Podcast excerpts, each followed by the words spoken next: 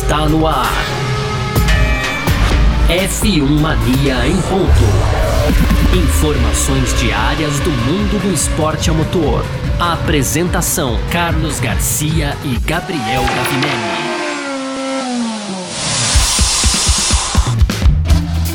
E tá no ar, em mais um episódio do nosso F1 Mania em ponto hoje, dia 8 de março, quarta-feira. Eu sou o Gabriel Gavinelli, muito prazer sempre aqui com vocês.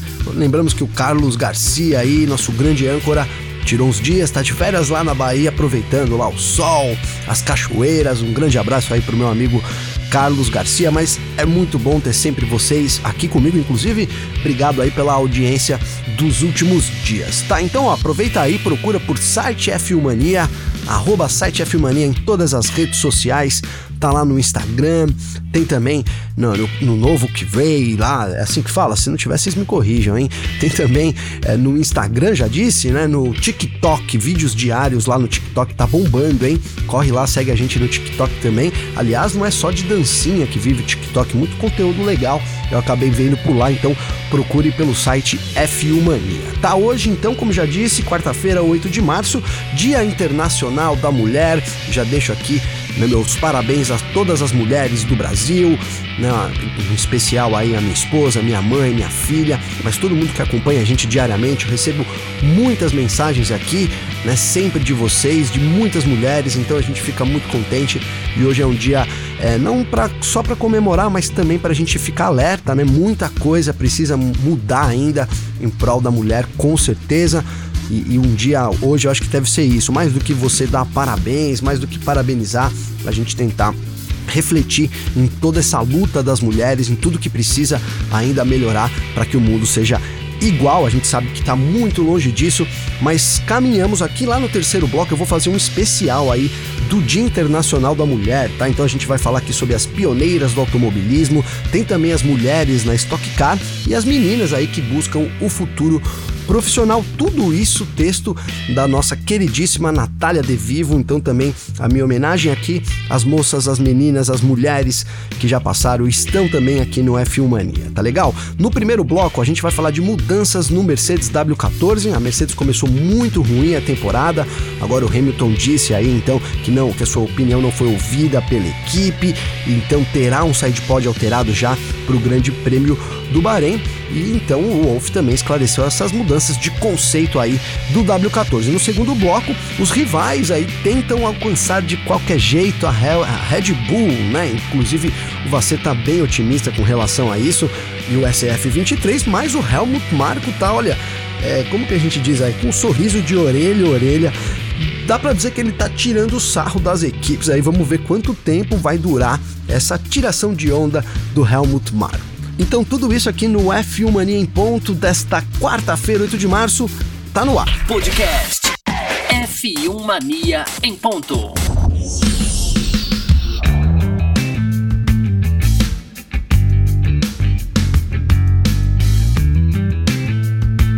E começando aqui falando das mudanças do W14, né? Pois é, então agora surgiu aí é que o Hamilton então não foi ouvido sobre o seu conceito para 2014 2014, né? Ele criticou muito a Mercedes aí por não ter ouvido as suas reclamações sobre o carro do ano passado, o W13. Então ele deu dicas ali para construir o W14, né? O carro da temporada 2023 da, Will, da, da Williams. Olha aqui, da Mercedes, né? Já tô chamando a Mercedes de Williams, não é para tanto ainda, né? E aí, ó, apesar de ter conquistado né, uma vitória na temporada passada no GP de São Paulo com George Russell, né? Inclusive dobradinha ali da Mercedes, terminado em terceiro no campeonato de construtores, a Mercedes aí optou por dar continuidade ao seu conceito, o Zero Side Pod, a gente chamou aqui Zero Pod, né? Chamem como quiser. Mas o fato é que o carro, o W14, é bem diferente aí em termos de sidepods comparado com as rivais, principalmente ali Red Bull e Ferrari, né? Mas aí logo na abertura agora no Bahrein, Então, na corrida aí do último final de semana, a Mercedes, na verdade, caiu ainda mais com relação ao ano passado e agora parece que é apenas o quarto carro mais rápido, né? Atrás também, além de Red Bull e Ferrari, da Aston Martin. A Aston Martin, a grande surpresa aí do ano, parece realmente um carro superior ao Mercedes, o AMR 23 superior ao W14 nesse momento, né? O Hamilton terminou em quinto na corrida, né? Ele aí disse que a equipe alemã não levou em conta os problemas com o carro do ano passado e agora, né, alguém precisa assumir a responsabilidade, né, diz o britânico aí.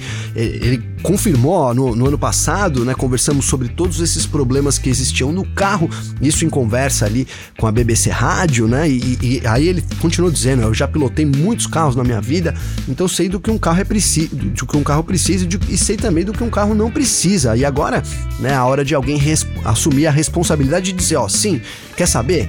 Não ouvimos você, não é onde precisa estar e temos que continuar trabalhando. Essa uma fala aí do Hamilton, então né, deixando claro que o seu, as suas dicas, vamos dizer assim, não foram ouvidas, né? O Hamilton identificou os problemas. Vamos lembrar que na temporada passada, durante o começo, ali muitos falou sobre o Hamilton estar tá envolvido é, em meio que abrir mão de um pouco do, do seu desempenho que ele conseguiria ali para testar soluções né, e propor novas é, ideias aí para Mercedes. Então parece que ele não foi ouvido, né? A gente lembra aí, fazendo uma lembrança da temporada de 2022, né? A gente teve então a, a chegada ali do efeito, o retorno do efeito solo, né? E aí surgiu o porpoising, né? Foi um, um grande problema para as equipes, mais especialmente para a Mercedes, né? Aí depois a Mercedes foi evoluindo ali no, na segunda metade da temporada, a gente tinha realmente né, um, um, problema de porpoise menor com o W13 e aí sim o, o desempenho começou da, da, equipe começou a melhorar e aí conseguiu também a vitória lá em São Paulo, né? E aí a gente tinha uma, um grande clima sobre o que seria 2000, né? O que seria o 2023 da Mercedes depois de um final de 2022 é, muito muito bom comparado com o começo, né? Eu fiquei aqui meio entalado em dizer que foi muito bom, porque se a gente pegar os últimos anos da Mercedes, realmente não é nada bom, mas se a gente comparar com o ano passado, né, com, com, com o começo, desculpa, com o começo do ano de 2022, com o final do ano de 2022, é uma melhora significativa, mas aí realmente para 2023, então, isso caiu muito, né? E aí a gente viu então no Grande Prêmio do Bahrein, além né, das reclamações ali constantes do Hamilton e também do George Russell, né, de um desequilíbrio no W14, o Hamilton terminou na quinta posição, né, mas 50.9 segundos atrás do vencedor Max Verstappen, que deu um show à parte ali, a Red Bull sobrou muito, foram 38 segundos para o terceiro colocado, Fernando Alonso, né, um, um, déficit realmente muito grande. Daí então surgiu né, o comentário de que a Mercedes faria uma, uma troca né, de conceito do carro de 2014. Né? Então, depois de identificar os problemas, depois de tentar fazer tudo ali possível e ter ignorado as dicas do Hamilton, surgiu então logo depois da corrida ali do Bahrein que a Mercedes teria uma alternativa para poder é, já trazer na Arábia Saudita né? Então seria um, uma alternativa totalmente diferente e faria, né, daria conta do, do, da questão do sidepod, não seria mais essa tecnologia do, do, do, do zero pods. É isso que a gente né, ficou acreditando. E claro, né, claro, o Hamilton ainda ainda destacou, né? Olha, a gente né, não, não precisa jogar fora o carro, mas a gente tem que olhar ali é, onde falta no carro, por exemplo, o equilíbrio de curva tá faltando, tem também né, outros pontos fracos que precisam ser, ser, ser, juntados e aí se unir como um time, né? O, o Hamilton lembrou que eles ainda são multicampeões, mas que dessa vez então não acertaram. Parece que realmente é isso, até aquela, né, aquele puxãozinho de orelha também, porque vamos fazer um, um retroativo aqui. No meio da temporada passada, do meio pro fim, o Wolf fez uma declaração de que o DNA do W13 realmente é, é, o que precisava ser alterado, né? Ou seja, o conceito do carro precisava ser alterado. E aí a gente ficou realmente surpreso quando na pré-temporada a Mercedes veio com a mesma, o mesmo zero pod. Né? É, logo na apresentação também, e aí o Wolf defendeu, disse que era uma evolução e que eles teriam, né, então, que tentar fazer é, alguma coisa com relação a isso. Acontece que logo, né, então, na pré-temporada, ali depois dos primeiros treinos livres do Bahrein, depois da qualificação, depois da corrida, é evidente, né, então, que a, a Mercedes, esse conceito não tá certo, né? Se, se ele tá certo, ele vai demorar muito para ser desenvolvido e é um conceito totalmente diferente das equipes que estão brigando lá na frente.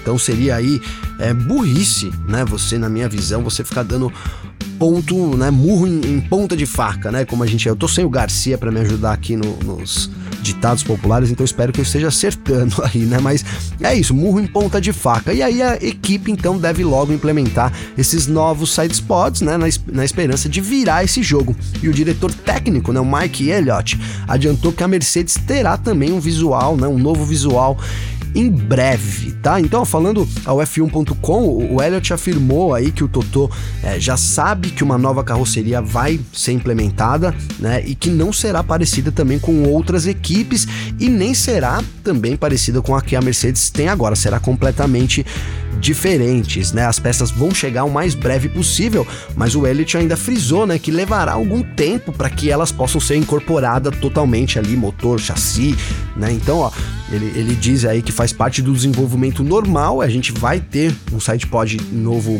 chegando, muito diferente, mas vai levar um certo tempo para implementá-lo, né? É isso que na verdade a gente espera, porque Lewis Hamilton e George Russell não estão nada satisfeitos com relação a isso. E surgiu também uma dúvida, né, se essas alterações aí elas não. A gente sabe, tem um teto orçamentário lá desde 2021, então você precisa estar dentro do teto orçamentário e mudanças muito bruscas assim podem realmente trazer complicações com relação a isso, né? Então, na verdade, o Wolf esclareceu que agora é, são dois caminhos ali que a Mercedes tem que seguir e tem que ser meio que imediato, né? Ou permanece com o desenvolvimento do W14 ou então já faz as alterações agora para que realmente eles não, não afetem, né? Não, não, não, Mercedes não estoure esse teto orçamentário, né? O Wolf diz aí que o teto orçamentário não é tão decisivo na, nessa, na situação agora da Mercedes, né? E eles realmente só tem que, que, tem que decidir em que direção eles querem ir e colocar todos os recursos nessa direção, né?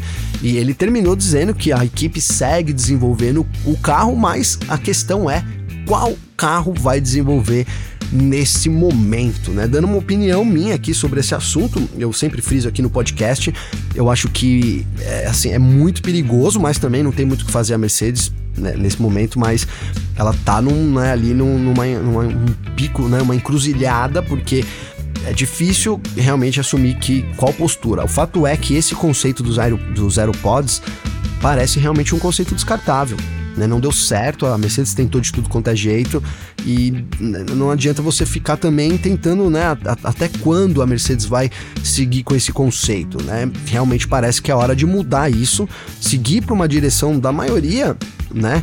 Você tá vendo todo mundo ali seguindo, dando certo com um tipo de conceito, então é, não é nem copiar, mas é seguir com essas premissas, né? Olha, a premissa do carro da Red Bull que deu muito certo é essa, então vamos tentar é, fazer isso, né? Vamos tentar, entre aspas, copiar, fazer alguma coisa parecida. É normal, né? É normal isso realmente. A Mercedes poderia ter dado muito certo lá em 2022 com essas novas regras e aí basicamente algumas equipes iam relutar, igual a Mercedes está relutando, mas em certo momento teriam que comprar a ideia do conceito, porque é o conceito que dá certo, né? Agora isso também é decisivo no, para mim sobre o futuro da Fórmula 1 e sobre essas disputas da Mercedes, né? A gente sabe que a Red Bull, esse carro da Red Bull, o RB19, ele começou a ser construído lá em 2021, no meio de 2021. Então o carro deu e, e o conceito deu certo em 2021. Né? Então, ó, vamos fazer as contas. A gente teve 2022 inteiro, já são aí é, praticamente quase dois anos que, do, do, do, de um conceito que deu certo. Então, a Mercedes colocando um novo conceito hoje, na minha visão, estaria no mínimo dois anos atrasadas né, dois anos atrasada, mas também, como eu disse, não adianta você insistir num conceito muito, né, muito ruim ali que não vai dar em nada. O fato é que a Red Bull ter começado a era de 2022 na frente também dá uma vantagem muito superior. Ela sai na frente das rivais, todo mundo tem que ir atrás dela, né? Então é isso. Você quanto menos tempo de trabalho dos carros, mais essa mas, mas essa diferença ela não é diluída. Então, a Mercedes, a Red Bull acertou em cheio lá no meio de 2021. As outras equipes tiveram que acertar. Então, o tempo de desenvolvimento é menor. Talvez, né, já que as, as regras aerodinâmicas de 2022 elas não eram regras, regras tão complexas, com o passar do, dos anos, né, as equipes possam chegar nesse desenvolvimento da Red Bull, caso a, Red Bull estabilize. Acho que chegamos, digamos que, num limite de desenvolvimento. Né? Então, você ter regras simples talvez diminua o tempo com que as equipes cheguem na Red Bull, mas sem dúvida nenhuma uma vantagem muito grande, né? E olha, tô encerrando o primeiro bloco aqui, mas para dizer que o Helmut Marko sabe dessa vantagem, cara, ele tá tirando uma onda no paddock da Fórmula 1, tá? Mas eu vou contar para vocês aí no nosso segundo bloco. F1 Mania em ponto.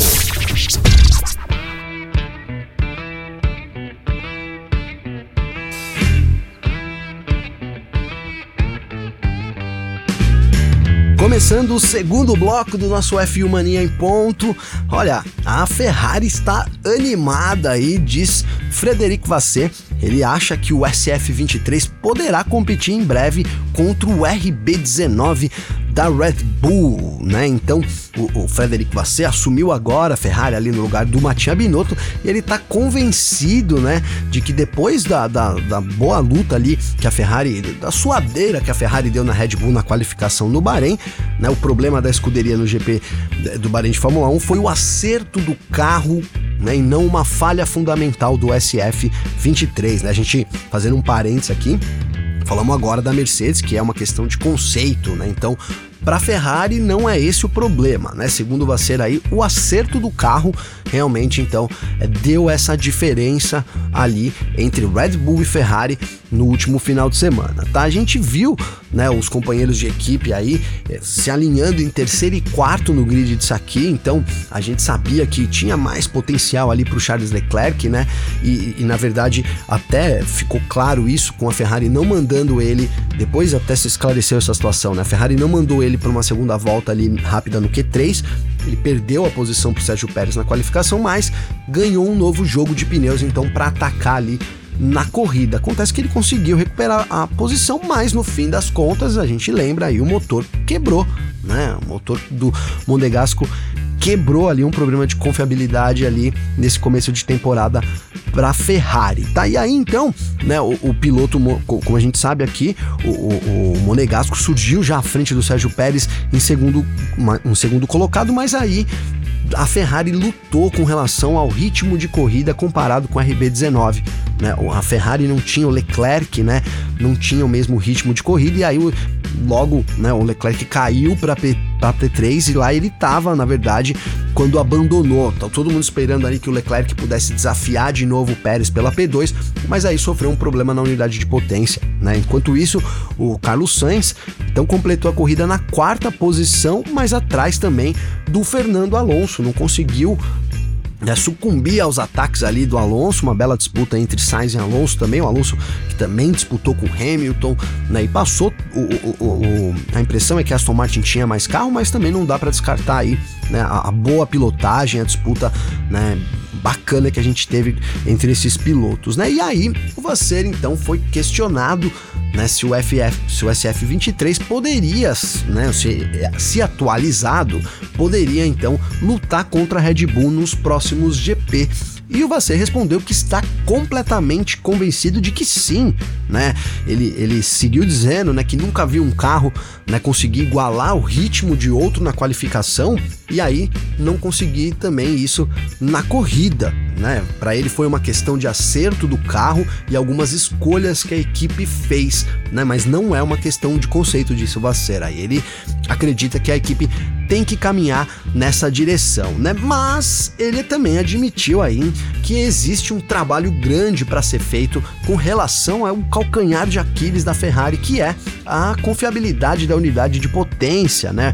O motor da Ferrari apresentou problemas no ano passado e começa a temporada já também apre, apresentando problemas aí cruciais, né? Teve, teve o, o, Leclerc reclamando durante o final de semana. Vamos lembrar que para corrida a Ferrari trocou a bateria e a central eletrônica aí do carro 16 do Leclerc, mas mesmo assim então foi afetado aí por um problema de confiabilidade, né? E o Faceiro então terminou dizendo que eles têm que ser totalmente realistas, né? Se eles quiserem evoluir aí, a gente tem que ter uma visão mais clara da sua da, dessa situação e a confiabilidade realmente não está no nível que precisamos, né? Acho que isso todo mundo concorda com você, né? Com relação a esse nível de confiabilidade da Ferrari, a gente esperava muito mais depois dos problemas de 2022, né? Vamos lembrar, vocês vão falar, poxa, mas os motores estão congelados. N não, não foi bem assim, né? As equipes em 2022, então, elas puderam trabalhar desculpa, sempre com aval da FIA, mas em problemas de confiabilidade até, muitas delas optaram por um motor mais potente, com falta de confiabilidade, e aí para ir trabalhando isso durante o ano do que realmente você tá estagnado ali, né? Porque potência não poderia ser dada, poderia ser feito ajustes com relação à confiabilidade. Então a Ferrari falhou nessa missão, né? Ao que tudo indica, pode ser um problema isolado, pode, mas é, já desperta ali um alerta, né? Esse problema da, da constante da Ferrari com o motor já atingiu o Leclerc aí na primeira corrida no, na, na, pior das situações, acho que ele ficaria em terceiro lugar, não sei. O Alonso estava mais atrás dele, eu acho que ele não conseguiria ter realmente passado o, o, Leclerc ali, então seria um pódio desperdiçado da Ferrari nesse começo de temporada, né? Então, se eu, e eu disse aqui, né? As rivais estão com bastante esperança realmente de tentar né, alcançar, de vencer a Red Bull nessa temporada. No, no episódio passado eu trouxe aqui as declarações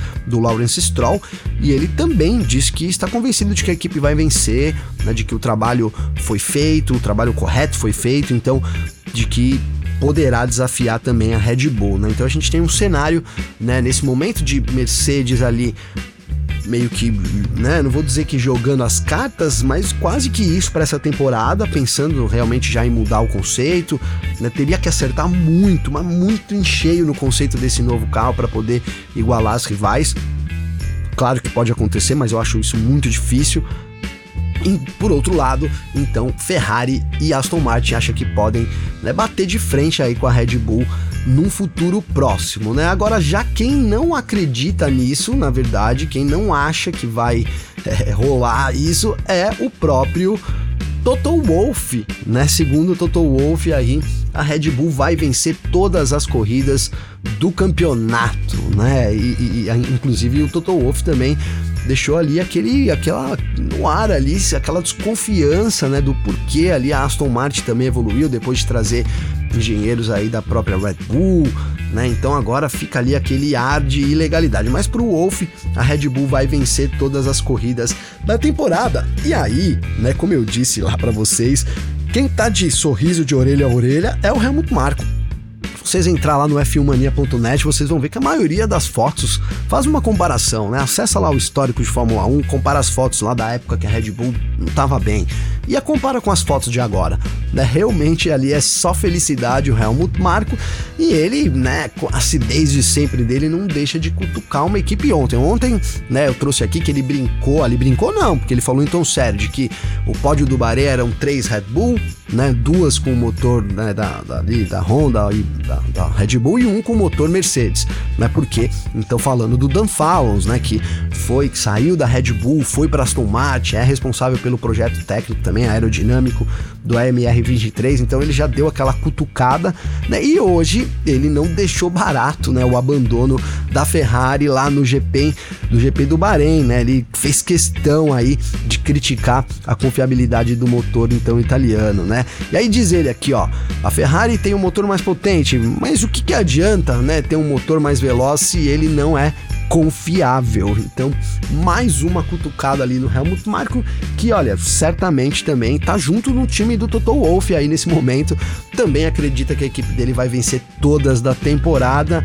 É, eu não sei, acho prematuro realmente pra gente falar em vencer todas as corridas da temporada, mas foi um começo dominador da Red Bull, deixou, né, isso no ar. Sim, é possível, né? É possível que a, que a Red Bull domine aí toda a temporada de 2023 da Fórmula 1, certo? Vou finalizar o segundo bloco aqui, porque no terceiro então a gente vai trazer aqui uma homenagem especial aí ao Dia Internacional da Mulher com notícias das ah, notícias não, na verdade aqui um, é um histórico, né? As pioneiras do automobilismo, tem também as mulheres da Stock Car e as meninas aí que buscam ser profissionais no esporte. Bora lá pro nosso terceiro bloco. F1 Mania em ponto.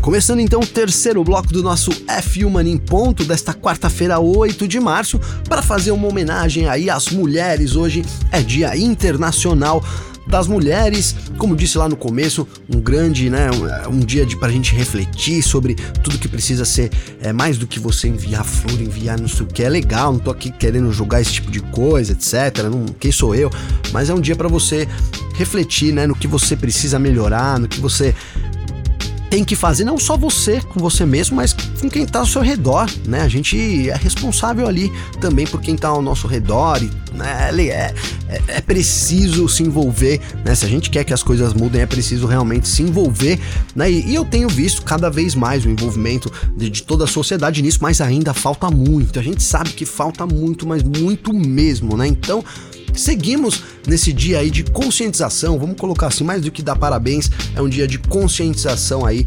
sobre a igualdade, sobre, né, ou então essa desigualdade, sobre a gente refletido que precisa ainda melhorar. O caminho é muito longo, então seguimos na nossa luta diária aqui também para atingir as nossas metas, tá? E aí eu tenho aqui, separei três textos da Natália De Vivo. Vocês conhecem a Natália De Vivo aqui do F1 Mania? Então ela escreveu aí três excelentes textos que estão lá no f1mania.net.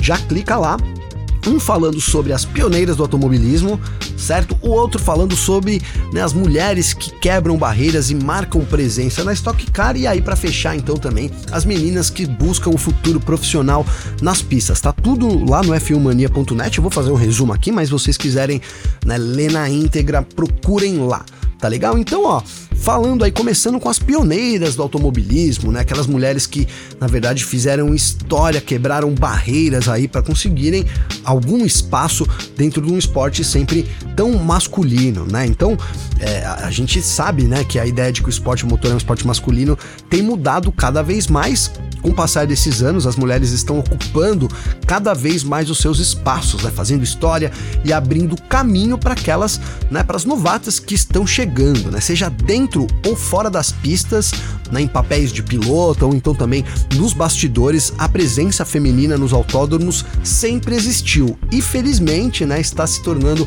cada vez mais popular nas mais diversas categorias aí ao redor do mundo, né? Então nesse dia de hoje, o Dia Interna Internacional da Mulher é o dia aí que a gente vai conhecer alguma da, daquelas mulheres, né, que foram muito importantes aí pro esporte a motor desde sempre, né? Eu vou citar algumas aqui então, e aí se vocês quiserem mais, vocês podem pesquisar, né? Tem muito material, tem muito não, tem algum material sobre elas, mas vale aí o destaque, né? Então tem aqui ó, a Ana isso tá aqui por ordem alfabética, tá? A Ana Carrasco foi a primeira mulher campeã mundial de motociclismo em 2018, a grande Bia Figueiredo, né? A primeira mulher a vencer uma corrida na Indy Lights em 2008, foi também a primeira mulher a vencer uma, uma corrida no Iowa Speedway e a primeira mulher a fazer a temporada completa na Stock Car, a Bia super envolvida com automobilismo até hoje.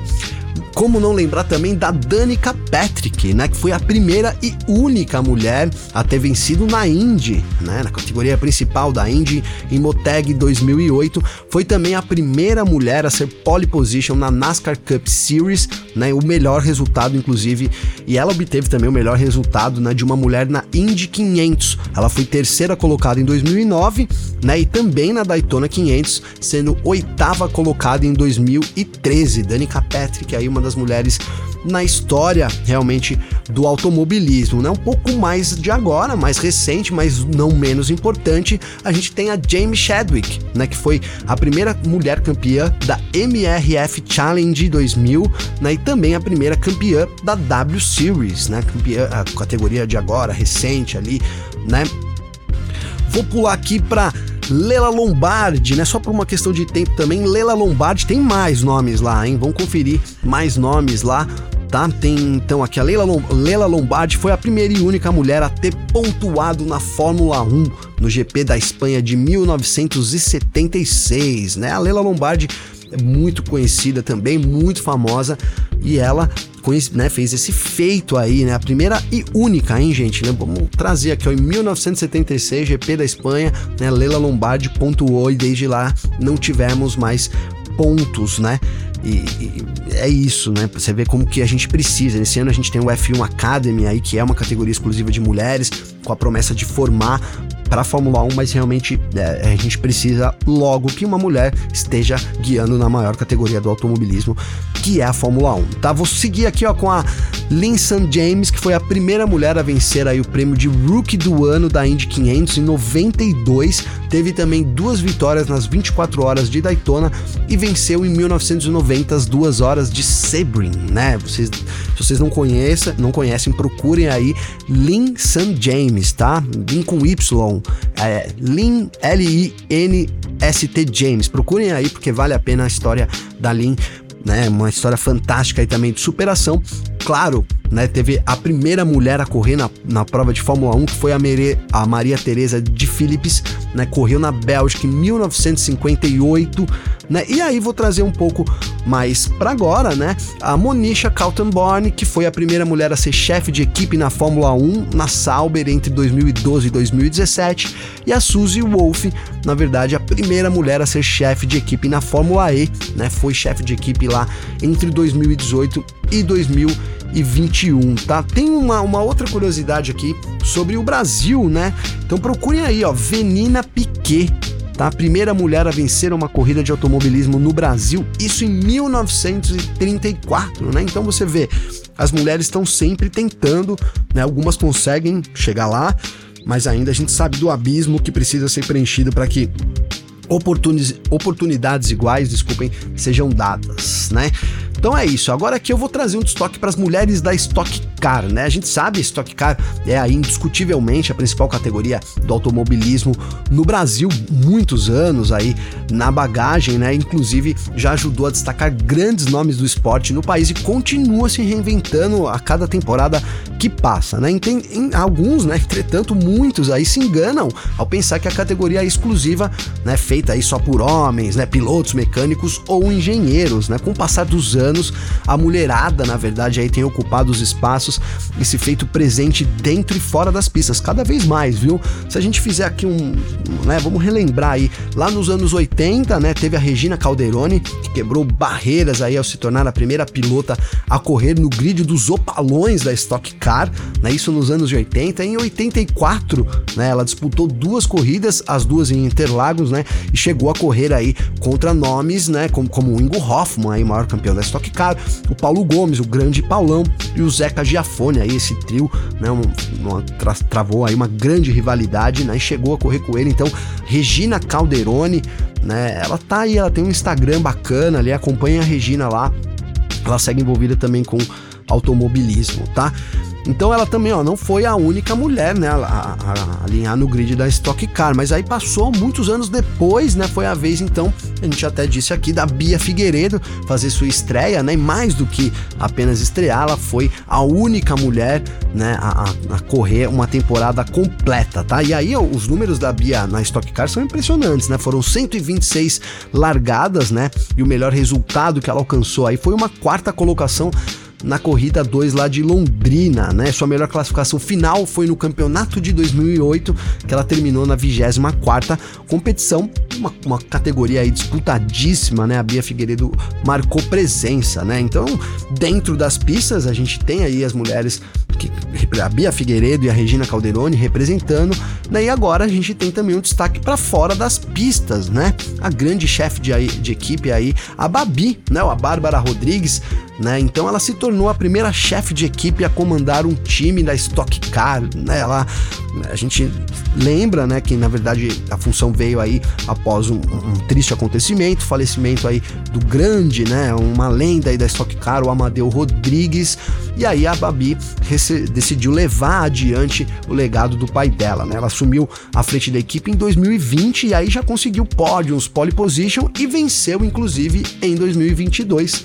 Né? Então aí a gente tem, vê os grandes nomes que a Stock Car tem ali, né? Outro grande destaque, né? Da, da própria dos bastidores da, da Stock Car é a Raquel Ló, né? Que é outro nome aí é, que não passa batido realmente quando a gente tem que falar das mulheres. Né? Ela trabalha na categoria desde 2005, né? Ela foi ali na, na Officer GP como engenheira de dados e aí mais tarde, então, ela foi convidada pelo Andrés Matias para se tornar engenheira de pista, né? E outro nome mais recente e aí, no nosso ramo aqui, é a Letícia da Atena, né? Atualmente ela tá lá, ela é o rosto ali, é, né, da categoria para o público, ela é a repórter em campo, né?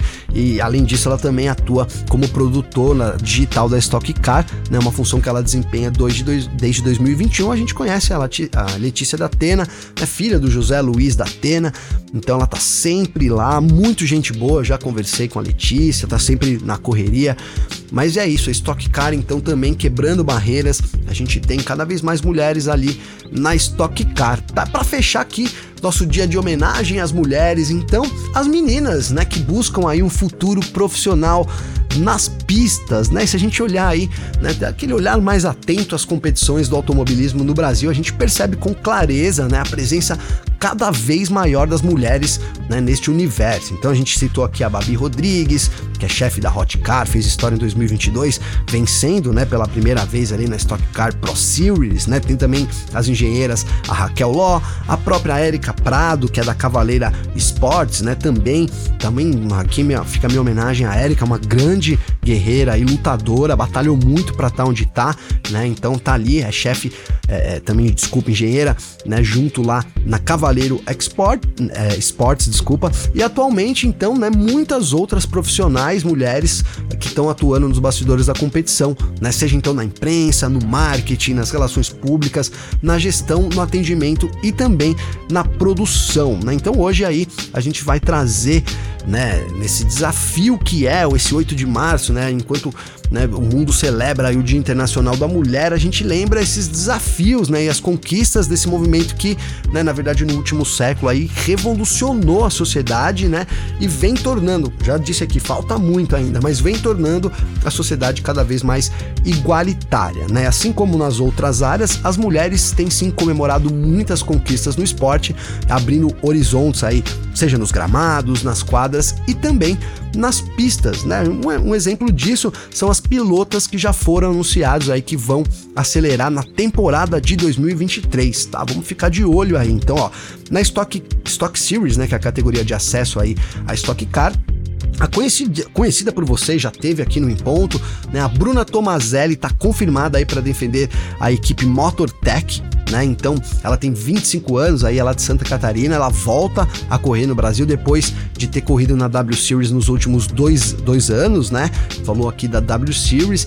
E aí na Fórmula 4, né? Então, a Fórmula 4 é ali a nova categoria escola projetada pela FIA, estreou no ano passado, né?